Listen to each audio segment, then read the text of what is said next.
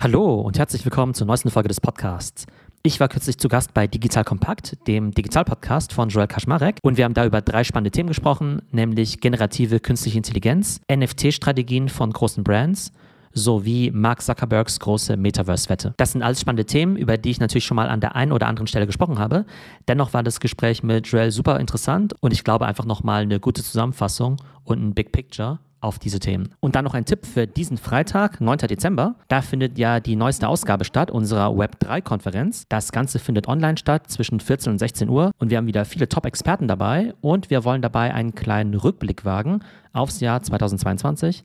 Da war ja ziemlich viel los im Krypto, Web3 und Metaverse Space. Wir wollen schauen, was waren die Tops, was waren die Flops, was bringt das Jahr 2023. Ich glaube, eine super spannende Sache und ihr könnt kostenlos dabei sein. Tickets gibt es unter www.web3.pm, www.web3.pm und jetzt viel Spaß bei unserer Podcast-Folge. Moin Moin, lieber Theo. Schön, dass du da bist. Hey Joel, ich freue mich auf unser monatliches Update. Sehr gut, ja, ich habe dich auch schon ein bisschen vermisst, darf man sagen. Und ich gucke dich ja jetzt hier in echt an, während die HörerInnen uns nur hören, sehe ich ein echtes Bild von dir. Und es kommt ja immer mehr auf, dass es jetzt aber KIs gibt, die künstliche Bilder schaffen. Erzähl doch mal ganz kurz so dein Big Picture von diesem Trend. Ich habe das auch schon mal ausprobiert, dann legen wir es mal zusammen. Ja, es gibt ja einen ganz großen Trend im Augenblick im Bereich der künstlichen Intelligenz, und zwar die sogenannte generative KI, also generative künstliche Intelligenz. Und die generative KI, die kann eben Sachen selber erstellen. Und wenn man in der Vergangenheit von KI gesprochen hat, da ging es ja meistens um Analysen, ne? also sowas wie Bilderkennung, Spracherkennung, Mustererkennung. Und dann wurde ja immer gesagt, naja gut, die KI, die kann den Menschen ja dahingehend nicht ersetzen, als dass die KI ja vielleicht nur analysieren kann, aber selbst nicht kreieren kann. Und jetzt sieht man eben immer neue KIs, vor allem eben jetzt diese Anwendung DALI 2, die dann eben Bilder generieren kann einfach nur in einem gewissen Textprompt. Und im Bereich der generativen KI gibt es dann eben nicht nur Bilderstellung, sondern auch noch Texterstellung, Audio gibt's auch noch. Das heißt, äh, unsere Jobs als Podcaster, die sind hochgradig in Gefahr. Ja, absolut. Also wer sich auch mal, by the way, ein Bild machen möchte von der Qualität, wie man Texte mit KI erzeugen kann, der kann sich mal die Beschreibung von Digital Kompakt selber durchlesen. Also unsere Podcast-Beschreibung, die oben immer hinter dem Podcast verlinkt ist, die habe ich mit einer KI erzeugt. Und jedem, den ich es bisher gezeigt habe, die waren alle schockiert. Also nicht nur bei uns. Ich mache das manchmal ganz gerne, dass ich dann jemand frage, so, hey, sag mal, sag den Namen deines Produktes, sag mir einen Satz, wie es macht und dann kann man so einen Tone of Voice festlegen. Soll es eher witty, funny, entertaining oder serious sein und dann schreibt dir die KI echt Texte runter und das ist äh, sehr gruselig, darf ich sagen. Das ist erschreckend gut. Hast du damit schon mal Berührung gemacht? Ja, genau. Also ich habe ja vor allem jetzt eben mit diesen Bildern rumgespielt. Also da kann jeder einfach mal auf diese Webseite gehen von DALI 2, also DALI, D-A-L-L, äh, Bindestrich E und ist ja so eine Wortschöpfung, eine Mischung aus DALI, dem Künstler, und Wally, dem Roboter aus dem Disney-Film. Genau, da könnt ihr einfach die absurdesten Sachen eingeben. Da könnt ihr zum Beispiel eingeben, tanzender Taco in der Wüste im Van Gogh-Stil. Und dann versteht eben die KI, okay, was ist eigentlich ein Taco? Was ist ein tanzender Taco? Was ist ein tanzender Taco in der Wüste? Und was bedeutet eigentlich Van Gogh-Stil? Und das Spannende ist eben, dass der jetzt nicht einfach nur eine Art äh, Google-Bildersuche macht und jetzt irgendwie eine Collage macht aus diesen verschiedenen Begriffen, die ich eben genannt habe, sondern die KI hat jetzt ja Millionen oder Milliarden von Bildern analysiert und in einer riesigen Datenbank mehr oder weniger abgespeichert.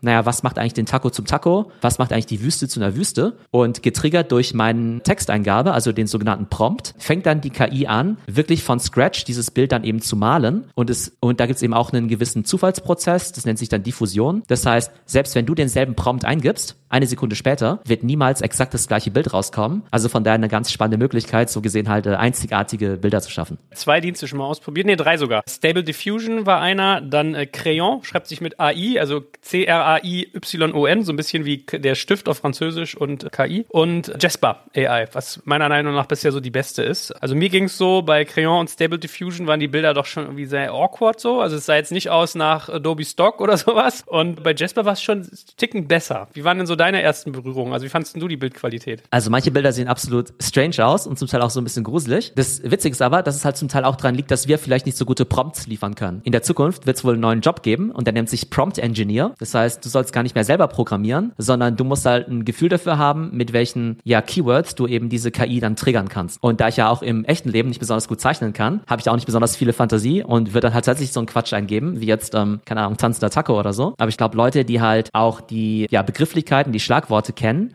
und sich eben auch mit Kunst auskennen, die können wahrscheinlich schon relativ gut diese KI briefen. Spannend finde ich ja, dass es jetzt ja nicht nur diese Bilder gibt, sondern eben auch Videos. Und da haben dann zeitgleich Facebook, also Meta und Google, dann eben auch Videotools eben veröffentlicht, wo es eben auch um Textprompts geht, die dann eben in Video umgewandelt werden. Also irgendwie gab es jetzt dieses Jahr so eine große Explosion dieses generativen KI-Trends. Das Spannende ist halt, ob das jetzt halt wieder nur so ein Hype ist, wo die Welt vielleicht sagt, ah, letztes Jahr haben wir uns mit äh, NFTs und mit Web3 beschäftigt und jetzt kommt eben generative KI. Oder ob das halt letztendlich halt zwei riesengroße Trends sind, die halt auch in Zukunft äh, sehr relevant sein werden. Also ich habe auch gemerkt, man muss sehr viele und sehr detaillierte Informationen geben, teilweise ganz barsch, so per Komma getrennt. Und ich habe auch schon gemerkt, also als reifer Businessmann, der ich bin, habe ich natürlich auch mal sowas eingegeben wie tanzender Penis oder sowas und da mal ein Bild draus machen. Sowas wird gleich geblockt. Von daher, es gibt auch schon so Adult-Checkup. Du kannst auch keine bösen Nazi-Sachen, schätze ich mal, machen, was ja durchaus sehr positiv zu bewerten ist. Also da, da entwickelt sich langsam was und jetzt wäre spannend, was siehst du so als Hauptanwendungsfälle? Also man kann jetzt so wie du und ich sagen, wir haben einen Blog hat oder ein Magazin oder ein Podcast, kann man natürlich irgendwie die Bilder damit gestalten. Also so die ganzen Stockfotodienste müssen sich ein bisschen warm anziehen vielleicht, aber gibt ja bestimmt noch andere auch im NFT-Space. Was sind so deine Ideen? Also letztendlich glaube ich, dass du dadurch alle digitalen Assets automatisch erstellen kannst. Also ich denke, also im Prinzip ist ja so, jede Aufgabe, die du an einen, sagen wir mal, Junior-Programmierer oder Junior-Grafiker übergeben könntest und eben briefen könntest, ich sag mal, dem Praktikanten, kann wahrscheinlich ja über kurz oder lang die KI eben auch machen. Und wenn du jetzt zum Beispiel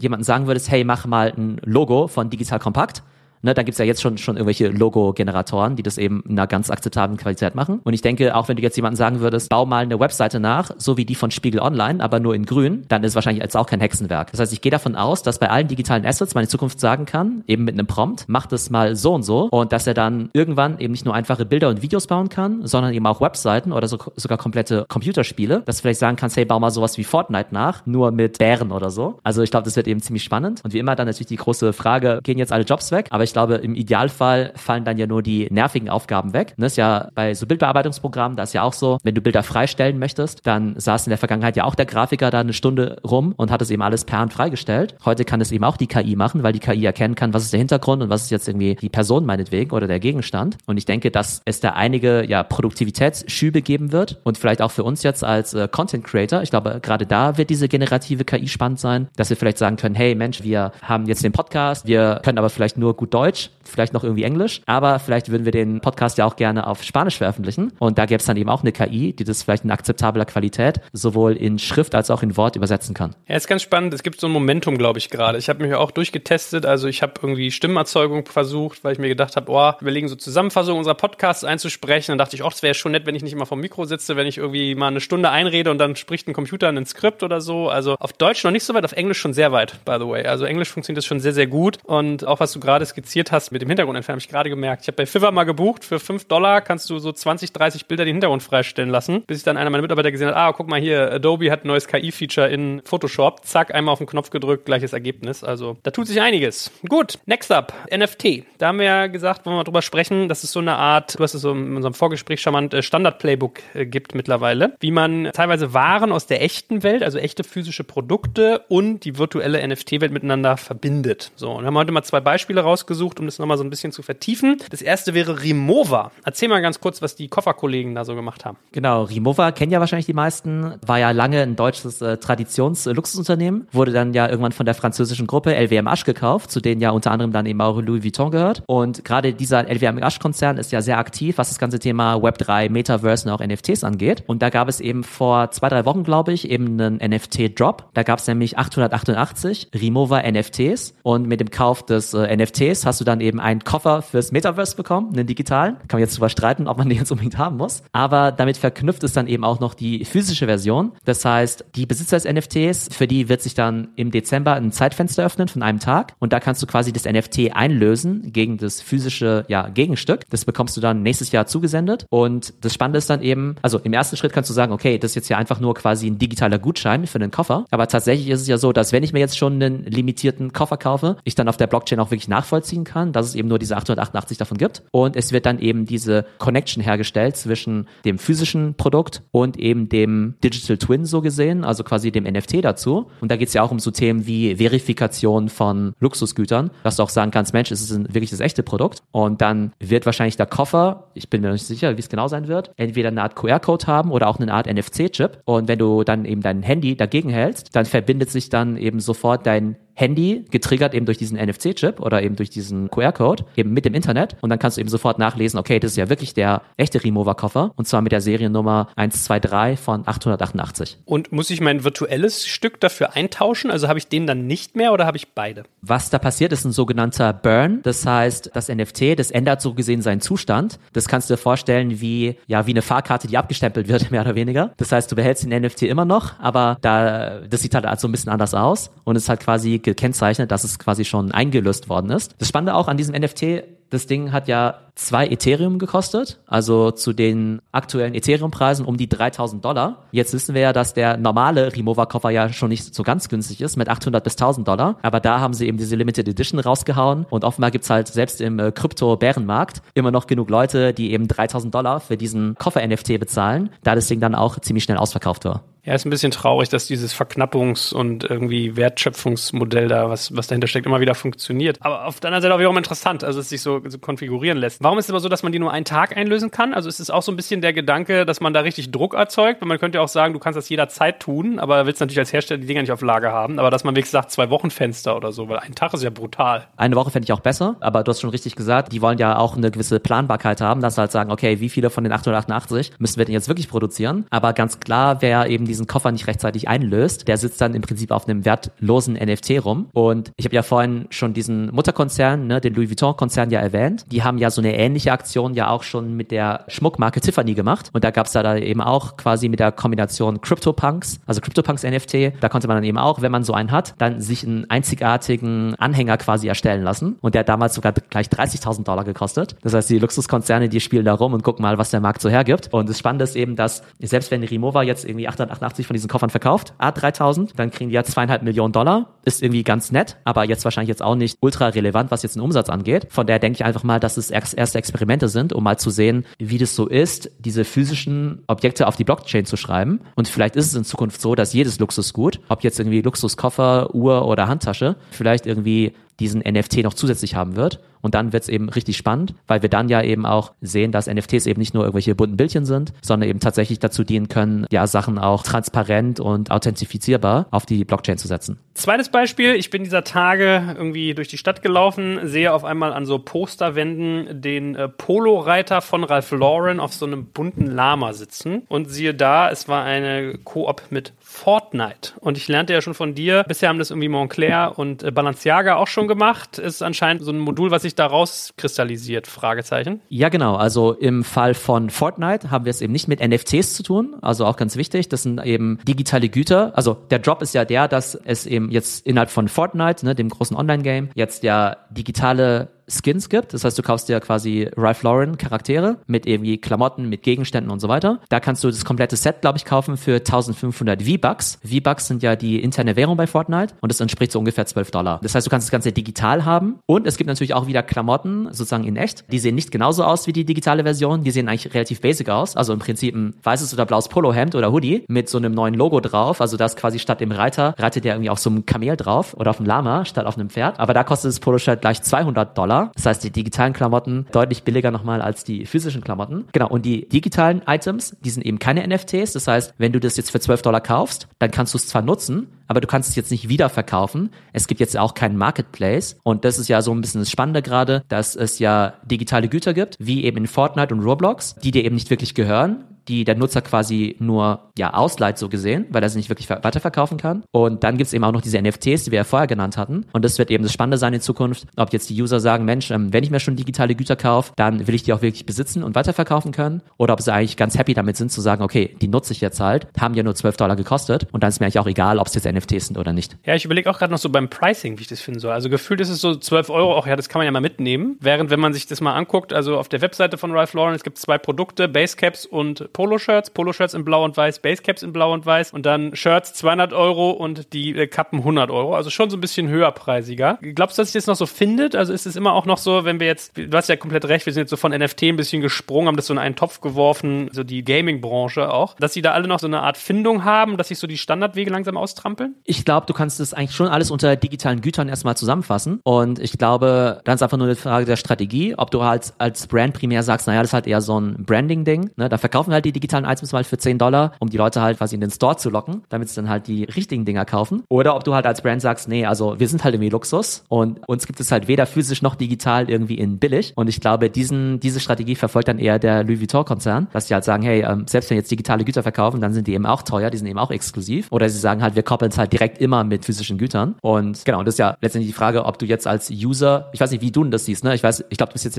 auch kein großer Gamer, aber siehst du irgendwie diesen Case, dass du sagst, hey, ich möchte im digitalen Space halt irgendwie mega exklusive Klamotten tragen und bin dann dafür bereit, weiß nicht, 10 Dollar beziehungsweise 1000 Dollar zu zahlen? Wie, wie siehst du den Case? Bin ja so alte Schule Consolero eigentlich eher und so ein wirklich äh, ein bisschen hängen geblieben. Aber ich würde schon sagen, wenn man in Spiele richtig Lebenszeit versenkt, sich da eine andere äh, Alternative zu sich selbst aufbaut, so ein alter Ego, kann ich mir schon vorstellen, dass das irgendwie so Hand in Hand geht. Und dann ist immer mal die Frage, style ich die so, wie ich mich im echten Leben style oder style ich da so ein was, was völlig anderes und wirklich völliges alter Ego? Von daher, also ich glaube, es ist eine Preisfrage und ich glaube, wie langfristig sich die Games mal halten. Ne? Du hast ja so gefühlt drei bis fünf bis vielleicht manchmal sieben Jahre, dass so eine Welle wieder durchschwappt und dann kommt wieder was Neues auf. Also wenn ich jetzt mal an meine Generation denke, die so mit Warcraft groß geworden ist, dann StarCraft, dann kam Diablo und so. Also bei Diablo würdest du jetzt eher über irgendwelche Schwerter reden als irgendwie über Polohemden. Aber es gibt ja schon einige, die sich jetzt so festsetzen. Hatten ja Roblox letztes Mal thematisiert, jetzt hier irgendwie Fortnite und so. Also kurze Antwort lautet ja, ich glaube schon, dass das ein Thema ist. Aber die Frage ist der Preis, die Preisfindung. Und ich habe nicht ganz mitgeschnitten, muss man bei Ralph Lauren dann den NFT besitzen, also das Künstliche im Spiel, damit man im Laden auch was kriegt? Ich glaube in dem Fall nicht, ne? Nee, genau, ist vollkommen getrennt voneinander. Genau, es war ja jetzt in dem Fall kein NFT, sondern einfach nur das digitale Gut. Aber du brauchst es jetzt eben nicht, um jetzt auch noch das physische zu kaufen. Und das folgt eigentlich relativ eng jetzt auch dem Beispiel jetzt eben auch von Balenciaga. Wobei ich jetzt nicht weiß, ob jetzt dieser Drop jetzt so super erfolgreich läuft. Also ich war von mal auf der Webseite. Es gibt alle Klamotten noch in fast allen Größen zu haben. Und der Witz an diesen Limited Editions ist ja eigentlich, dass die in fünf Minuten ausverkauft sein sollen, um da eben diesen riesen Hype zu erzielen. Aber im Augenblick, also wenn du jetzt ein Polo für 200 Euro kaufen möchtest, mit dem Lama drauf, dann kannst du jetzt noch zuschlagen. Ja, hübsch ist es. Ein bisschen groß, muss man sagen. Das ist ja gefühlt so groß wie ein Tennisball auf deiner Brust. Aber anyway, why not? Gut, next up, Royalties. Auch ein Thema, was ich bei dir im Blog gelesen hatte. Also nochmal zur Erinnerung, wenn ich mit NFTs handle, war ja bisher immer der Gedanke, dass man quasi Gebühren immer ein Stück weit weiterreicht. Also dass der ursprüngliche Creator, der etwas erzeugt hat, immer auch nochmal beteiligt wird an den Weiterverkäufen. Das meint eigentlich das englischsprachige Wort Royalties, also so eine Art Gebühren. Und da tun sich jetzt aber gerade relativ spannende Dinge. Erzähl doch noch mal ganz kurz vielleicht zusammengefasst, was du da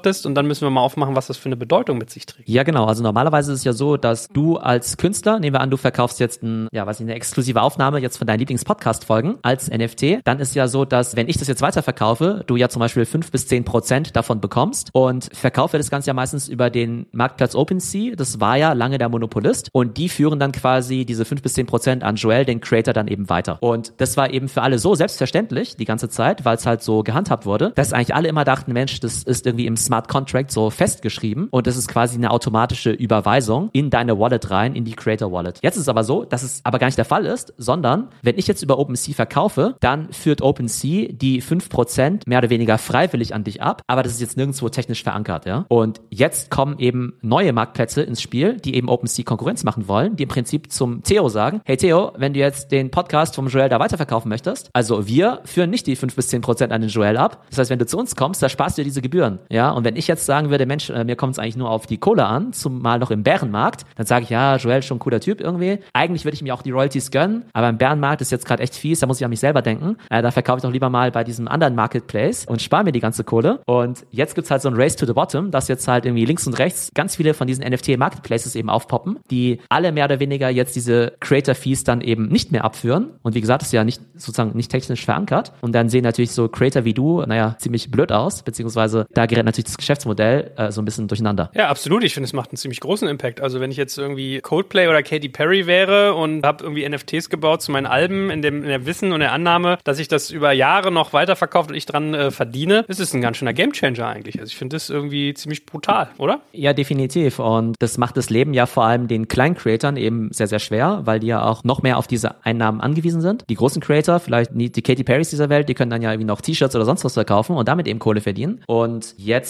wird man eben sehen, wie sich der Space eben entwickelt. Also noch ist es nicht so, dass jetzt alle quasi überlaufen zu diesen anderen Marketplaces. Noch hat OpenSea immer noch eine relativ starke Position. Wenn es dann aber tatsächlich so sein sollte, dass eben alle ja, Trader da eben ihre Gebühren sparen wollen, dann wird OpenSea irgendwann auch unter Druck kommen und wird dann vielleicht auch nicht mehr diese Royalties abführen. Und dann könnte es halt sein, dass dieser Space, zumindest so wie wir ihn kennen, halt ein Stück weit implodiert, beziehungsweise alle Creator sich jetzt eben neue Einnahmequellen überlegen müssen, weil es eben diese Royalties nicht mehr gibt. Aber auf jeden Fall ähm, wissen wir ja, dass der Markt, dieser NFT-Markt, NFT-Markt ja ohnehin schon äh, ja so ein bisschen in der Krise ist. Und wenn jetzt quasi auch noch aber eins der Fundamente eben mit diesen Royalties eben jetzt ins Wanken gerät, dann wird der Space für die Creator dann nochmal unattraktiver. Und deshalb kann man aber auch beobachten, also wir hatten ja eh schon mal gesagt, dass dieser spekulative NFT-Markt ja ohnehin ein Stück weit ja nicht der Vergangenheit angehört, aber extrem stark abgekühlt ist. Und es jetzt ja tatsächlich eher diese größeren Brands sind, wie eben Remover, die jetzt eben in diesen Space reinkommen, aber die würden natürlich auch gerne Royalties verdienen, wenn dann ihre Koffer hin und her getradet werden. Also es bleibt auf jeden Fall spannend, aber man kann definitiv sagen, dass das jetzt kein positives Signal für diesen Space ist.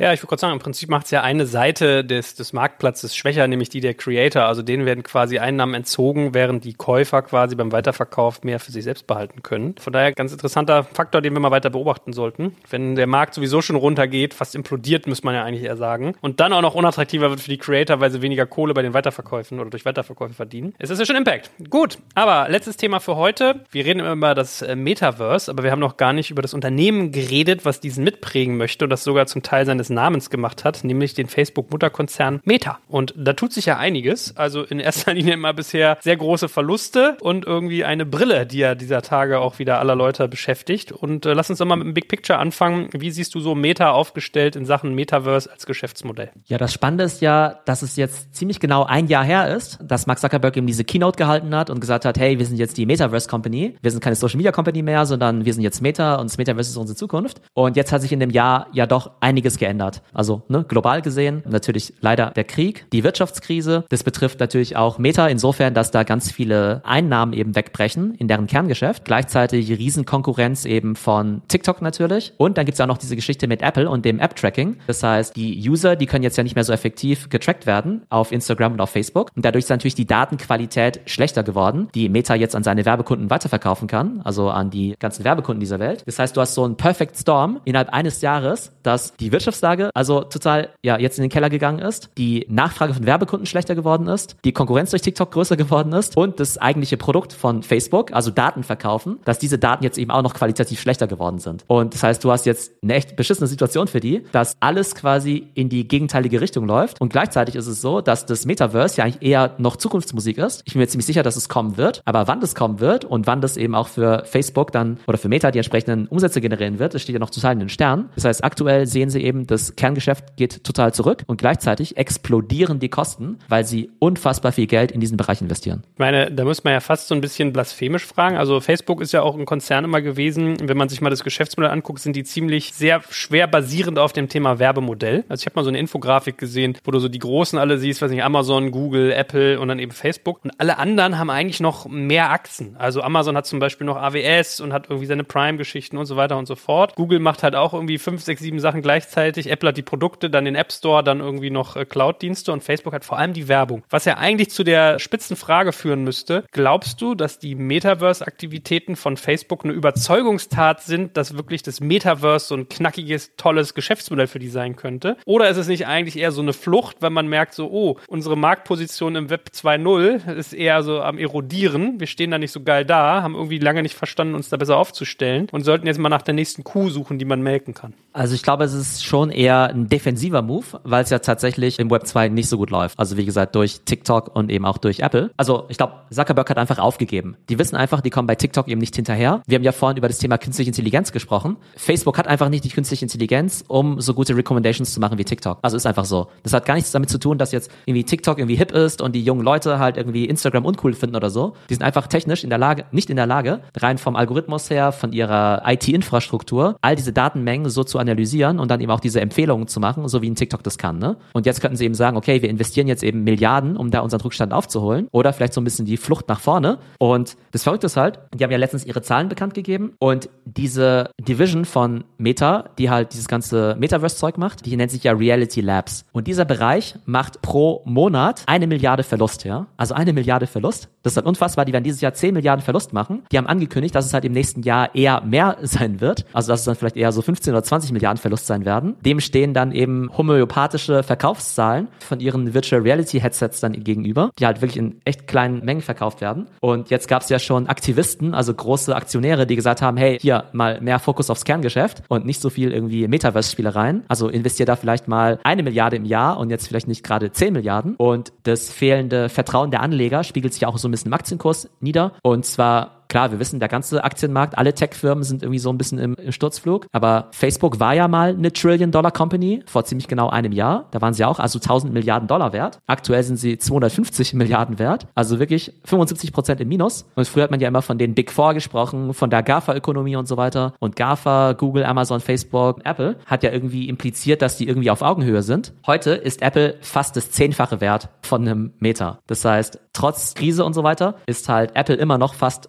zweieinhalb Billionen wert und Facebook, wie gesagt, nur 250 Milliarden. Also es ist halt wirklich ganz, ganz andere Dimensionen. Das heißt, wenn Apple wollte, dann könnten sie wahrscheinlich sogar Meta einfach übernehmen. Und es zeigt ja halt einfach, wie viel sich da in den letzten ja, 12 bis 24 Monaten getan hat. Okay, also ich sehe schon, das F aus GAFA wird bald verschwinden. Aber lass auch nochmal so qualitativ drüber sprechen, beziehungsweise vielleicht noch eine quantitative Frage vorweg. Wenn du sagst, eine Milliarde pro Monat gibt irgendwie Reality Labs aus, wofür denn eigentlich? Also was kostet da so viel? Sind es die Personen? Ist es die Technologie? Haben die ganze Serverfarm, die sie da laufen lassen müssen? Was macht eigentlich diese Kosten? Also es kann sich niemand so richtig erklären. Da gab es jetzt so krasse Vergleiche, dass Meta für dieses VR-Thema mehr Geld ausgibt als die gesamte KI-Szene für autonomes Fahren zum Beispiel, ne? Oder mehr als die NASA jemals für, was ich, Raumfahrt ausgegeben hat, ja? Sogar inflationsbereinigt irgendwie, ja? Also es hat so ein unfassbares Investment und es können eigentlich nur Mitarbeiter sein, weil klar, du musst halt irgendwie die Hardware bauen und so weiter, aber es sind halt hauptsächlich Mitarbeiter. Ich habe irgendeine verrückte Zahl gelesen, dass irgendwie 15.000 Leute bei Meta halt an dem Thema arbeiten, an diesem VR-Thema. Und bei Twitter selbst, also bevor Elon ja den Kahlschlag gemacht hat, haben ja in Summe nur 7.500 Leute gearbeitet. Das heißt, im Prinzip zwei komplette Twitters arbeiten eben an diesem VR-Thema und es müssen dann quasi die Gehälter sein für diese Leute. Die versuchen jetzt natürlich einerseits die ganzen Headsets zu bauen, was halt super schwierig ist, weil du ja im Prinzip, damit VR eine coole Experience ist, musst du ja im Prinzip eine komplette Playstation in so ein Headset reinbringen, so dass es halt von der Grafik, von der Auflösung, von der Latenz eben positiv ist. Davon sind sie noch ziemlich weit entfernt. Auch die neue Meta Quest Pro, die jetzt rausgekommen ist, die ja 1500 Dollar kostet, die ist da bei weitem noch nicht. Das heißt, die Leute kaufen sich das, eben Leute, die das irgendwie ganz äh, ja, witzig oder spannend finden, probieren es mal zehn Minuten aus und sagen, hey, irgendwie ganz nett. Aber dass es irgendwie von der Experience her und vom Preis so ist, dass es irgendwie Mainstream wird, also davon sind wir noch Lichtjahre entfernt. Von daher, selbst wenn Zuckerberg die beste VR-Brille aller Zeiten baut, ist es halt Stand heute halt ein extrem kleiner Markt. Und ich glaube auch da halt wichtig festzuhalten, dass Metaverse, also Metaverse ist nicht gleich Virtual Reality und Metaverse ist nicht gleich Zuckerberg, ja. Also Virtual Reality ist halt nur ein ganz kleiner Teil vom Metaverse. Und ich glaube, bis Mark Zuckerberg mit seinen Virtual Reality Brillen mal so viel verdient wie Fortnite mit seinen virtuellen Gütern, das wird noch eine ganze Weile dauern. Ja, und bis man das irgendwie mal wieder reingeführt hat, die dann irgendwie 12 Milliarden Dollar pro Jahr, die da abwandern, plus irgendwie Aktienwert, der irgendwie einschmilzt. Aber kannst du auch noch mal ein Gefühl geben, was eigentlich dann das Produkt ist im Metaverse? Also wenn Meta Meta macht, was kommt dann raus? Weil man hat ja schon ganz oft gelesen, dass das alles irgendwie so ein bisschen beschissen aussieht, mal gelinde gesagt. Also dass die irgendwie alle billig, detailarm und irgendwie oberflächlich aussehen, die Sachen, die es da gibt. Wahrscheinlich der Hardware geschuldet, schätze ich mal. Aber was, was, was entsteht da eigentlich? Also am Ende will Zuckerberg eigentlich ein komplettes Ökosystem aufbauen.